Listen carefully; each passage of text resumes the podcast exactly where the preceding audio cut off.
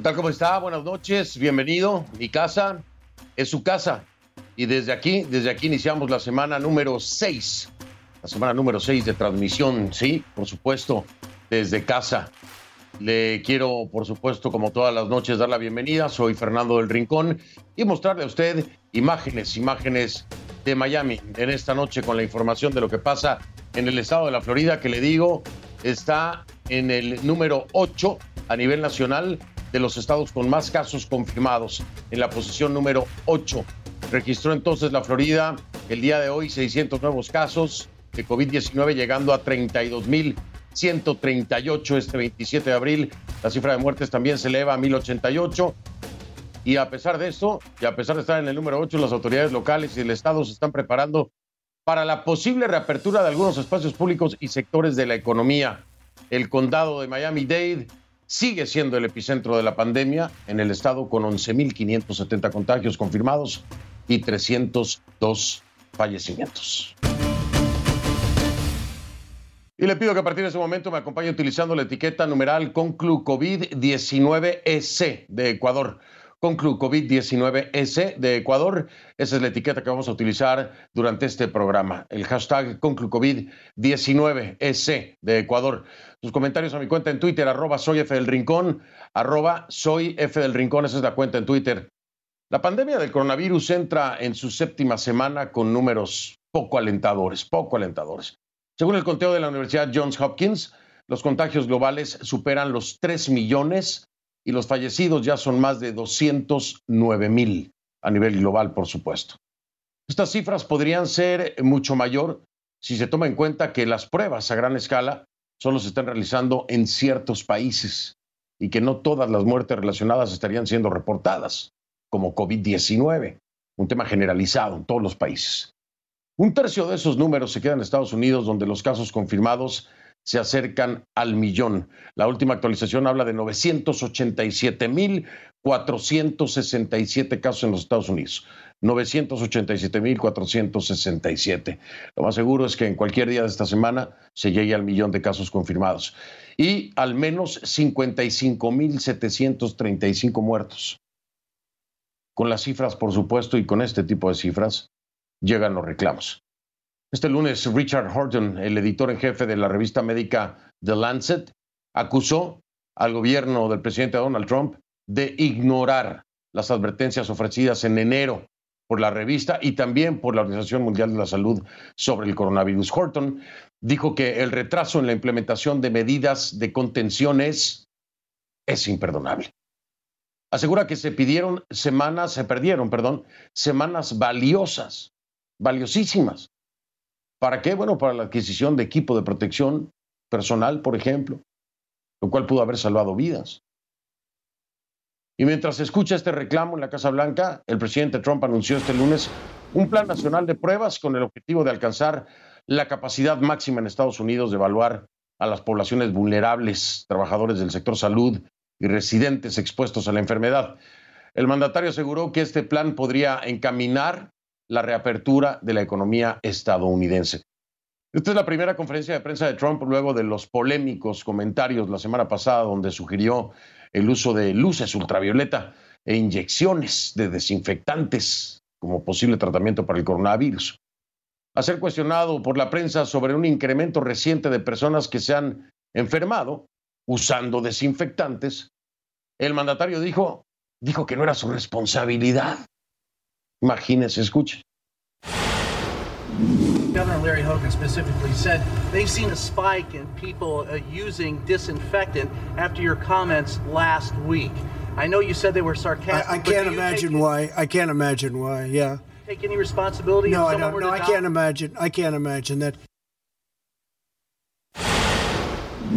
No se lo puede imaginar, dice Trump. Pues debería de imaginárselo, porque lo anticipamos. Al menos yo lo anticipé, aquí se lo dije. El problema de esos comentarios, además de que son completamente ignorantes y de que no fue sarcástico, lo estaba diciendo en serio, el problema de esos comentarios ignorantes y no sarcásticos es que hay personas que le hacen caso porque es el presidente. Y ahora dice que no puede imaginárselo. Pues no nos lo imaginamos, presidente Trump. Lo anticipamos y desgraciadamente hay reportes ya de personas haciéndole caso a sus ignorantes comentarios. Sin embargo, Trump insiste que su gobierno ha hecho un trabajo excelente, excelente, pero la estrategia pues parece insuficiente, nada más basta ver los números, ¿no? En el mes de marzo y a principios de abril se observaron aumentos notables en los números de infectados y fallecidos en todo Estados Unidos. Por supuesto, los estados más afectados son Nueva York, Nueva Jersey, Massachusetts, California e Illinois. A la fecha, y solamente en la ciudad de Nueva York, se contabilizan 156 mil casos y 11 mil muertes. Otras 5.200 muertes que, según las autoridades, parecen estar relacionadas al coronavirus. Esto podría empujar la cifra de fallecidos entonces allá en la Gran Manzana a 16 mil. Entre los muertos hay 35 oficiales de policía. El gobernador de Nueva York, Andrew Cuomo, dijo este lunes en conferencia de prensa que los planes de confinamiento en el estado se extenderán más allá del 15 de mayo. Al mismo tiempo apuntó que se diseñan planes para reabrir negocios esenciales en esa fecha, pero que todo dependerá de la curva de contagio, que este fin de semana vio un pequeño incremento. El gobernador enfatizó una vez más la importancia de practicar el distanciamiento social, pero mientras en una costa se enfatiza, en la otra parece olvidarse. Lo que ve en pantalla son imágenes de playas abarrotadas este fin de semana en el sur de California. Esto a pesar de una orden estatal de confinamiento implementada en marzo. El gobernador de ese estado reclamó el comportamiento de los bañistas a quienes les recordó en conferencia de prensa este lunes que el virus, el virus no toma fines de semana libres. ¿eh? En California hay más de 43 mil casos y al menos 1.700 muertos. En América Latina los números también preocupan, por supuesto. Algunos países de la región aún eh, pues no alcanzan el pico de la curva de contagios, pero ya contabilizan cientos de muertos. Vamos a hacer este ejercicio diario por orden alfabético para revisar nuestra región. Iniciamos con Argentina. Abre la semana con 3.892 casos confirmados y 192 muertos. Bahamas, 80 casos confirmados y 11 fallecidos. Belice, 18 casos reportados, dos muertos. Bolivia acaba de hacer una actualización.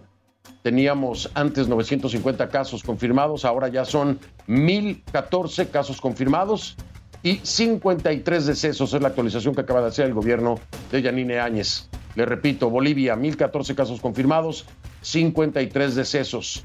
En Brasil se registran 66.501 casos y 4.543 fallecidos. Chile, 13.813 casos de coronavirus y 198 muertos. Colombia, 5.597 casos confirmados y 253 fallecidos. Costa Rica, 697 contagios y 6 muertos. En Cuba, el Ministerio de Salud Pública informa, reporta, reconoce un total de 1.389 contagios y 56 muertos. Te lo repito, esto es lo que reconoce el régimen por parte del Ministerio de Salud Pública.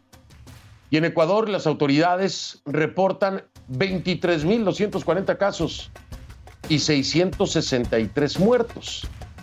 En El Salvador se confirman 323 contagios y 8 muertos. Guatemala, 500 casos confirmados, 11 fallecidos.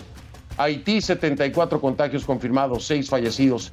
En Honduras, 661 contagios, 61 muertos. Y en Jamaica, 350 casos y 7 decesos. México, México hoy lleva la cifra a 15.529 casos confirmados y 1.434 muertos. Nicaragua, el régimen Ortega Murillo reporta y acepta y reconoce 15 casos contagiados y 3 muertos. Le subrayo, esto de acuerdo al régimen Ortega Murillo. En Panamá también hay actualización. 5.399 5.399 contagios confirmados, 167 fallecidos. Esto en Panamá. Paraguay, 228 casos de coronavirus, 9 fallecidos. Perú, 28.699 infectados y 782 muertos. En la isla del Encanto, en Puerto Rico, se reportan 1.389 casos positivos y 84 fallecidos. En República Dominicana, 6.293 contagios y 282 decesos. En Uruguay hay 606 contagios y 15 muertos. Y en Venezuela, el régimen de Maduro cierra la ronda con 319 casos, es lo que reconocen, y 10 fallecidos, le repito, de acuerdo, de acuerdo al régimen de Maduro. Vamos a quedarnos ahí si le parece en Venezuela. Porque la crisis en ese país, sumada a la pandemia, ha tenido consecuencias graves, debido a las normas de confinamiento establecidas en Colombia y con ello la paralización de la economía informal, unos 12 mil, 12 mil migrantes venezolanos sin sustento y hasta sin hogar se vieron obligados a volver a su país en las últimas semanas. País del que habían salido huyendo por el régimen. El gobierno de Colombia ha preparado autobuses para trasladar a los venezolanos a la frontera. Desde ahí entonces ingresan a territorio venezolano. Las autoridades colombianas han dicho que entienden la difícil situación, pero reiteran que por el momento no pueden poner en riesgo al resto del país. Eso es lo que está sucediendo con los venezolanos allá en Colombia. Y de ahí nos vamos a México. México está en las portadas de la prensa internacional, porque ahora, bueno, otra vez por Andrés Manuel López Obrador, ¿no? declaraciones polémicas que hace AMLO con su 4T. Este domingo aseguró que su país, que México, que mi país, ha domado la pandemia del coronavirus. Imagínense, todavía no entran al pico y dice que ya domaron la pandemia del coronavirus. El mandatario dijo que en México no existe saturación de hospitales, sin embargo están reportando precisamente la jefa de gobierno de la Ciudad de México de que se acercan ya a una saturación de hospitales pero AMLO dice que todavía no se llega ahí, que han podido obtener todo lo que requieren para combatir la enfermedad. Estas declaraciones se dan en momentos en que México atraviesa lo que es la tercera fase de la pandemia, ¿se acuerda usted? Con registros altos de contagios y también de muertes. Y como le decía, antes de alcanzar el pico de la curva de contagio. Escuche usted lo que dijo López Obrador. Les puedo informar que tenemos una disponibilidad de hasta 70% de camas de terapia intensiva con ventiladores, con especialistas. O sea, vamos bien, porque este, mm, se ha podido domar la epidemia y en vez de que se disparara, como ha sucedido desgraciadamente en otras partes, aquí eh, el crecimiento ha sido eh, horizontal. Este, y esto nos ha permitido prepararnos muy bien eh, para tener todo lo que se requiere. Pues ahí están las declaraciones de Andrés Manuel López Obrador. Dice que ya domaron al coronavirus. Pues habría que exportar domadores entonces, ¿eh, presidente? Digo, pues para ayudar a los demás países. De México nos vamos a El Salvador, donde ya se contabilizan más de 70 asesinatos en cuestión de horas. ¿A manos de quién? De grupos pandilleros. La situación parece poner en jaque la estrategia de seguridad del Estado en medio de la pandemia. El presidente Nayib Bukele dijo que maneja información de inteligencia sobre la existencia de órdenes de asesinato planificadas desde las prisiones, por lo que giró instrucciones de aislamiento total de los cabecillas de pandillas que se encuentran detenidos. Bukele también autorizó, escuche esto, a policías y a soldados a usar la fuerza letal contra las pandillas. La escalada de violencia no tiene precedentes durante el gobierno de Bukele, quien en menos de un año había logrado disminuir los índices de asesinatos en el país. Vámonos a San Salvador, allá está Merlín del Cid, nos tiene más información. Te escuchamos con atención. Merlín, buenas noches. Hola, buenas noches, Fernando. Como tú lo decías, este es el primer repunte de asesinatos, de hechos violentos en la administración del presidente Nayib Bukele. Comenzó el viernes cuando se registraron 23 asesinatos, 3 el sábado y 24 el domingo. Y este día, hasta las 7 de la noche, tiempo del este, la Policía Nacional Civil reporta 13 asesinatos. Cifras muy elevadas en comparación a los registros diarios que venía teniendo eh, desde que llegó el presidente Bukele a, la casa presidencial.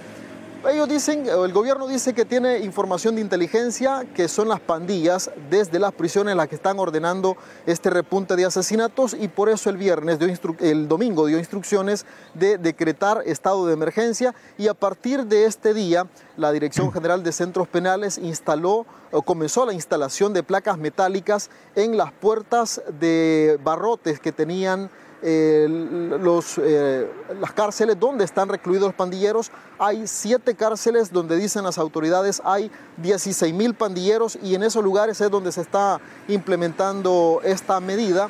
Lo que buscan, dicen las autoridades, es evitar el contacto visual, porque a través de señas, dicen las autoridades, estaban de, dando instrucciones entre celda y celda para que personas que iban a salir en libertad llevasen esas órdenes a la calle para que se cometieran los asesinatos. Eso ha comenzado ahora y ya te imaginarás, ha generado una serie de reacciones. Algunos están a favor, otros en contra. Incluso a nivel internacional hay críticas porque dicen eh, se le está dando un cheque en blanco tanto a policías y soldados para que puedan hacer uso de la fuerza letal para, decía el presidente, defenderse o defender a la población honrada algunas de las críticas que se han hecho, por ejemplo, el director para las Américas de Human Rights Watch, eh, José Miguel Vivanco, decía que era dar básicamente una carta en blanco para las autoridades y que esto se estaba dando en un país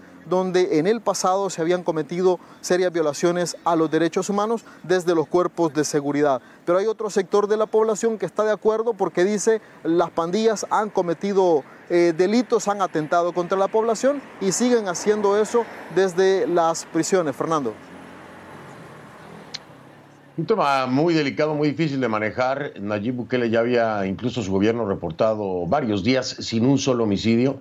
Y claro, como decía Merlín del CID, estas cifras son muy altas, pero ¿hasta dónde eh, se garantizan los derechos humanos? Es un tema que habrá que discutir. Merlín, por supuesto, las críticas no se podían hacer esperar. Te mando un abrazo, Merlín, por favor, cuídate mucho este, de todo, ¿no? De la violencia y también del COVID. Gracias, Fernando. Saludos. Saludos, buenas noches. Merlín del CID desde San Salvador. Vamos a hacer una pausa, regreso. Vamos a hablar de Ecuador, precisamente. El gobierno de Lenín Moreno espera pasar a partir del 4 de mayo, el 4 de mayo del aislamiento al distanciamiento social.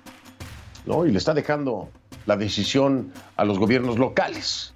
La alcaldesa de Guayaquil, Cintia Viteri, dice, no, no, no estamos listos para salir del aislamiento. Vamos a hablar de eso y otras muchas cosas más con Juan Sebastián Roldán. Él es el secretario general de gabinete de la presidencia de Ecuador. Después de la pausa aquí en Conclusiones.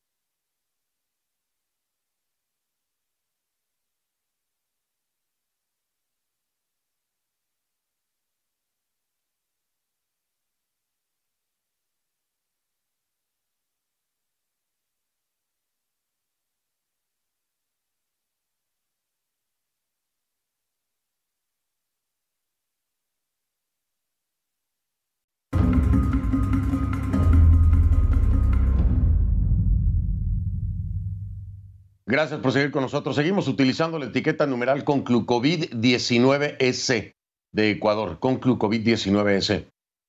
La pandemia en Ecuador está lejos del fin. El país ya acumula más de 23.240 casos y al menos 663 muertos. Y hasta el momento las autoridades, lejos de aclarar, pues han creado confusión en los números, han creado más confusión. Por ejemplo, este fin de semana, el ministro de Salud, el doctor Juan Carlos Ceballos, dijo durante una entrevista que el 60%, 60% de la población ecuatoriana podría tener el virus en un par de meses. El 60%. La información entonces la mandaron por tweet, el Ministerio de Salud. Todo eso pasó. Pero después fue borrado el tweet. O así parece por lo menos, porque no lo podemos conseguir. Sin embargo, tenemos la fotografía de pantalla, por supuesto. Y a pesar de pedirle una aclaración a las autoridades, todavía no nos aclaran. Pero vamos a aprovechar hoy para ver si nos aclaran. Asimismo, hay discrepancias en el posible número de muertos. Por ejemplo, el registro civil de Ecuador asegura que solamente en lo que va de abril, en el cantón de Guayas, que es el más afectado por el coronavirus, se han registrado más de 8.600 fallecimientos. ¿Correcto? Bueno, la cifra es cuatro veces mayor al promedio mensual en Guayas.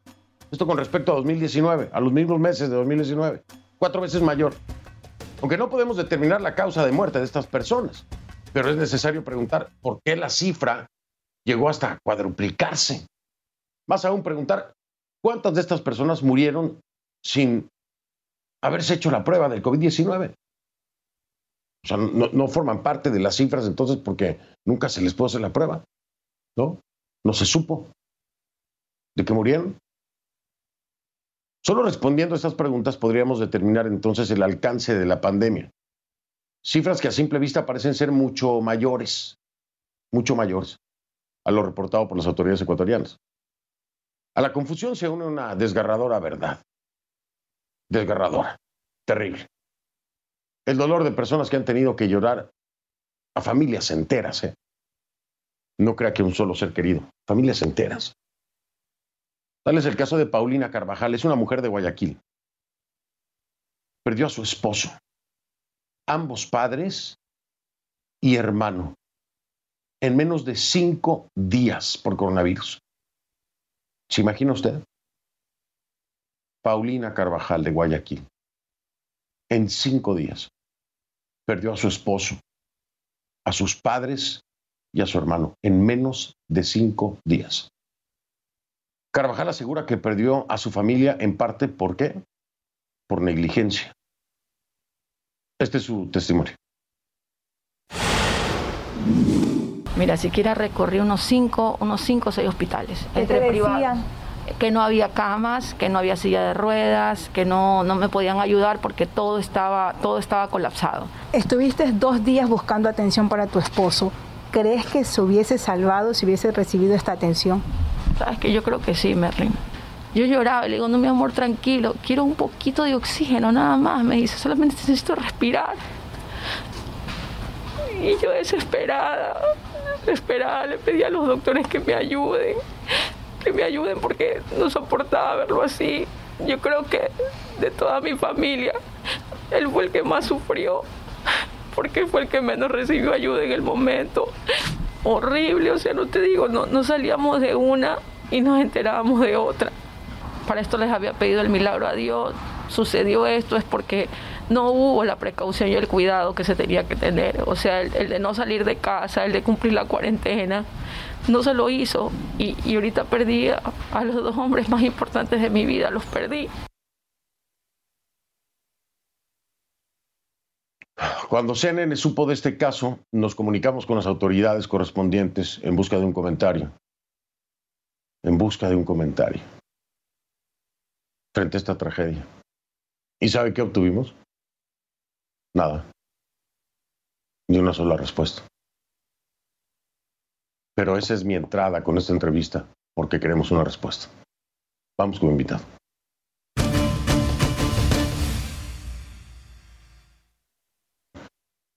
Juan Sebastián Roldán es secretario general de gabinete de la presidencia de Ecuador, me acompaña en el programa. Juan Sebastián, bienvenido. Gracias, Fernando. Buenas noches. Buenas noches. Eh, primero quiero hacer una aclaración, es muy importante. Ustedes solicitaron esta entrevista, ¿correcto? Así es, desde el 9 de abril, Fernando. Desde el 9 de abril. Mi pregunta es la siguiente, a ver si tiene respuesta a esto, de entrada. ¿Por qué ustedes solicitan una entrevista en conclusiones? Nosotros accedemos, se la damos, y cuando solicitamos una entrevista con el presidente Lenín Moreno, ni siquiera nos dan una respuesta. ¿Por qué nosotros sí y ustedes no?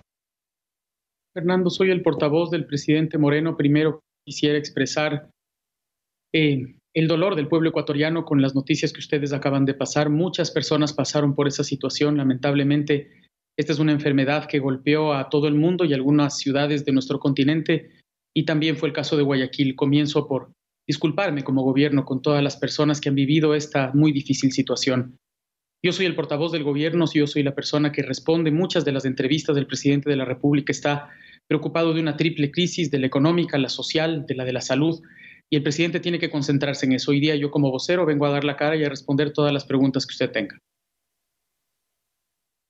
Pues Sebastián, eh, aunque no me queda, vaya, no me satisface su respuesta, la voy a dejar ahí porque usted sabe muy bien que no ha sido una sola vez en la que nosotros hemos solicitado entrevista, nos las han dado y en la que ustedes han solicitado entrevista para el presidente Moreno y se las hemos dado. Pero le voy a dar por válido que usted es el representante del gobierno y que estaría hablando entonces a nombre del presidente Lenín Moreno, quiero entenderlo así. Pero aún así, aún así, permite aún así, que nadie aún así, de entrevista. Yo desde el 9 de abril estoy pidiendo una entrevista, entonces aquí estoy para responder todas las preguntas que usted tenga. Usted desde el 9 de abril, nosotros también desde el 9 de abril, pero pedimos entrevista con el presidente Moreno. ¿Y sabe qué? No me respondieron. Y eso no es así. Nosotros hemos respondido a las a todas las peticiones, de hecho pidiendo una entrevista. Usted decía hace un momento que nadie ha respondido. usted, me está, usted, me está diciendo que yo soy un mentiroso, Roldán. No, lo que le estoy diciendo que soy un mentiroso. No dijo que yo he pedido una entrevista desde el 9 de abril. Mire, yo le voy a decir algo, señor Roldán. Es público y notorio. Aquí hice las peticiones de entrevista con el presidente Moreno. Los ecuatorianos lo saben y la audiencia internacional en Latinoamérica lo sabe. Si usted de cualquier forma quiere justificar el hecho de que el presidente Moreno no quiere estar en este programa y lo mande a usted, esa es otra historia. Pero a mí no me va a decir mentiroso. Tengo un registro precisamente de llamadas y de correos electrónicos que no nos han respondido. Y eso es un hecho y se lo puedo comprobar cuando se me dé la gana y cuando usted lo quiera. Vamos a empezar a aclarar las cosas por ahí. Usted tiene el espacio que ha solicitado agradecido debería de estar en lugar de estar tratando de tergiversar las cosas. De entrada, respóndale usted a una mujer que perdió a su esposo, a su esposo, a sus padres, a su hermano en un solo día y dígame que le duele mucho. Sí, nos duele a todos. ¿Fue por negligencia o no? Señor Rincón, lamentablemente usted entra en un campo en el que acusa y pelea en lugar de entrevistar. Si quiere, yo le respondo cualquier pregunta. Comencé por disculparme con esa señora y con todo el resto de ecuatorianos. Nosotros tuvimos un problema tan serio como el que han tenido ciudades como Nueva York, como Madrid, como Roma, como Milán, y lo estamos enfrentando con toda la fuerza de los hechos. Si me permite, permítame hablar con temas objetivos. Aquí están las defunciones. Usted decía que nosotros no hemos hecho públicas las defunciones. El registro civil Perdón, señor Roldán, lo voy a interrumpir. Perdón, lo voy a interrumpir. Lo voy a interrumpir. Dígame no entro en ningún otro terreno más que en el de la rabia de aquellas personas que han perdido a cinco miembros de su familia. Si usted perdiera a su esposa, a sus padres y a su hermano en cinco días, no estaría hablando tan tranquilamente conmigo, señor Roldán. En ese territorio es en el que entro porque sabe qué, me pongo en los zapatos de esa persona. Falta que le hace a muchos políticos hacerlo. Falta que le hace llorar por otro ser humano que ha perdido en cinco días a sus seres más cercanos. Y yo le vuelvo a hacer la pregunta, señor Dan, antes de que venga con estadísticas. ¿Fue por negligencia o no? No me diga que le duele, espero que así sea, que sea real el dolor que dice tener. Pero ¿fue por negligencia o no? ¿O por qué fue que este escenario tan terrorífico y doloroso, que le arrebató la vida de sus seres queridos a una mujer y a muchos más, se dio? ¿Por qué se dio? ¿Por falta de preparación? ¿Por negligencia? ¿Por qué se dio? No me compare a Ecuador con otros países porque estoy hablando de Ecuador. Hemos hablado de México aquí, hemos hablado de Nueva York, hemos hablado de otros países. Hoy hablo de Ecuador. ¿Fue por negligencia o por qué fue, señor Roldán? Señor Rincón, lamentablemente usted no me va a dar lecciones de vida. Yo he estado en todos los hospitales de mi país. Usted no me va a hablar de desgarradora situación desde Miami. Yo he estado en Guayaquil, yo soy de Quito, 30 hospitales visitados. He vivido esto con mi pueblo y comienzo por disculparme porque me duele más que a usted. Yo soy ecuatoriano y lo hago con la certeza de que los ecuatorianos hemos peleado con esta situación con toda la fuerza del caso. Entiendo su dolor y comprendo su posición como periodista, pero usted comprenda que hay, autoridades responsables que hemos hecho nuestro trabajo. Le estoy mostrando un cuadro para ser objetivo y no partir de la subjetividad que usted está planteando en sus opiniones y no preguntas. Si me permite, le muestro el cuadro. Ninguna subjetividad, ninguna subjetividad. Ahora le voy a dar cifras. Voy a ir a una pausa, voy a regresar y voy a ir con, voy a ir con cifras, señor Roldán. Y le digo algo, de tragedias usted a mí no me habla, y de lecciones de vida tampoco, porque yo he estado alrededor del mundo viendo lo peor de los seres humanos. Si esto se trata de competir y usted conmigo, me dirá. No me ha respondido la pregunta que le hice. ¿Por, qué ocurrió este escenario? Tres veces, señor, tres veces. Por un problema de una enfermedad que está saliendo de control de todo el mundo, no solamente del Ecuador. Nos hemos disculpado y hemos actuado con rapidez ante un problema serio. Y en el resto del país la situación está mejor. Eso no hace que dejemos de disculparnos, pero le permito responder, me permítame responder las preguntas y plantearle datos objetivos para poder justificar la situación en la Bien, si se trata de justificar, entonces hago la pausa, regreso para justifique usted todo lo que quiera, porque justificaciones siempre sobran. Hago una pausa y regreso entonces, señor Roldán, para hablar con usted y sus justificaciones. Ya vengo.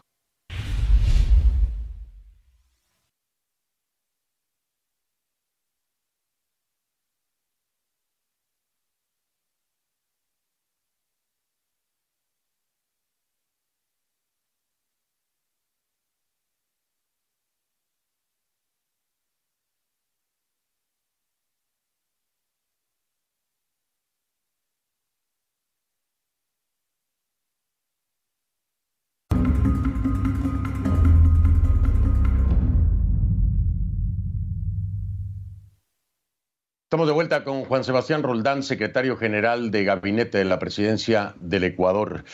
Señor Roldán, a ver, ayúdeme un poquito con las matemáticas. En Guayas, vamos a hablar de Guayas, que es la zona más afectada. Enero, 1959 muertos, esto de acuerdo al registro civil. En total, no estoy hablando de COVID, estoy hablando en total. Febrero, 1698. Marzo, 4.477. Abril, 8.685.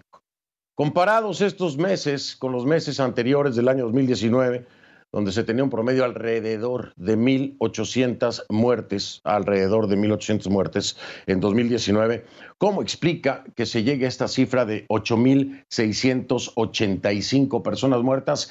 ¿Y cuándo podremos tener información de cuántas de estas 8.685 muertes son por coronavirus o no? Porque es increíble que haya pasado de un promedio de 1.800 muertes aproximadamente mensuales, el Guayas, a un mes con 8.685 muertes. Esta información del registro civil, ¿cómo me explicas? Si usted me permite, voy a mostrar el gráfico que quería mostrar hace un momento. En este gráfico se ven las muertes diarias, es decir, tuvimos un día a principios de abril con 674 muertes. Tuvimos más de 10 días con más de 500 muertes como en Guayaquil cuando en Guayaquil tenemos muertes entre 50 y 70 muertes. Hoy día hemos vuelto a 42. Lamentablemente la situación fue muy grave. El gráfico rojo es de Guayaquil, el resto del gráfico es del resto del país para que vea usted la diferencia que vivimos en esta ciudad. Estos datos son públicos, los hemos hecho cada 15 días cuando normalmente se entregan cada año y es el señor Jorge Guatet quien maneja el grupo de tarea para solucionar la situación de los fallecidos, quien entregó este dato. El dato que usted está dando es un dato público. El registro civil funciona para el gobierno y nosotros hemos actuado con transparencia porque es lo que merecen los ecuatorianos. Ya, pero no me, es que, ok, perfecto. Entonces, las cifras las reconoce y sabe lo que le estoy hablando. Entonces, mi pregunta va de nuevo, este, señor Roldán. ¿Cómo explican este brinco hasta 8.685 muertes de en la comparación de un promedio de 1.800 muertes mensuales. O sea, el volumen es impresionante en comparación del promedio de muertes en Guayas al mes. ¿Cómo explican esto? ¿Estos no son muertos por coronavirus? O sea, ¿o por qué se incrementó la, la tasa de mortandad? Fernando, en el mundo y en el Ecuador la OMS ha pedido que nosotros solamente oficialicemos las muertes por coronavirus de aquellas personas que se hicieron pruebas, pero nadie en el mundo está pudiendo hacer tantas pruebas como quisiéramos. Nosotros lo que hemos hecho es, es decir, y lo hemos dicho todos los días, que, hay que nosotros suponemos que estas personas murieron por coronavirus, pero además estamos haciéndonos cargo de esos fallecidos. En solamente dos semanas, la difícil situación, dificilísima, que vivieron muchos ecuatorianos con personas en sus casas, está solucionada. Es decir, nosotros hemos buscado dar pero, pero sí, rápidas, claro, ágiles a un tema muy claro, eh, claro, secretario, pero sí entiende que cuando hablamos de un volumen de 8 mil, eh, más de 8 mil, 8.685, si le resta las 1.800 muertes por medio, el índice de muertos que está reportando eh, ustedes, el gobierno, no, no, no, no hace sentido. No hace sentido solamente con el tema de Guayas. Cuando un promedio es de 1.800, 1.900 muertes mensuales comparado con el mismo mes del año anterior, de pronto tiene 8.000. Es decir, que la cifra de muertos, si son casos de coronavirus, no, no tiene nada que ver con lo que están reportando ustedes. De ahí es que viene la duda precisamente de las cifras. Discúlpeme, pero usted está hablando solamente de lo que nosotros reportamos con aquellas muertes que fueron confirmadas con coronavirus. Nosotros también públicamente con dos voceros hemos dicho claramente que nosotros presumimos que en Guayas más de 6.700 personas hasta el 15 de abril había, habrían muerto por coronavirus sin poder haber hecho las pruebas. Es decir, lo que usted está planteando nosotros lo hemos hecho. Y tres veces me ha preguntado si yo entiendo. Sí, sí entiendo. Y si sé contar hasta 8.000, sí, en el Ecuador nosotros sabemos contar hasta bastante más que 8.000. Ya, ¿sabe qué? No me hable así, señor Roldán. No me hable así. Usted quiere que yo le hable con cifras y números. Permítame. Usted quiere que yo le hable con cifras y números. Lo estoy haciendo, perdóneme, lo estoy haciendo, lo estoy haciendo. Lo hago educadamente.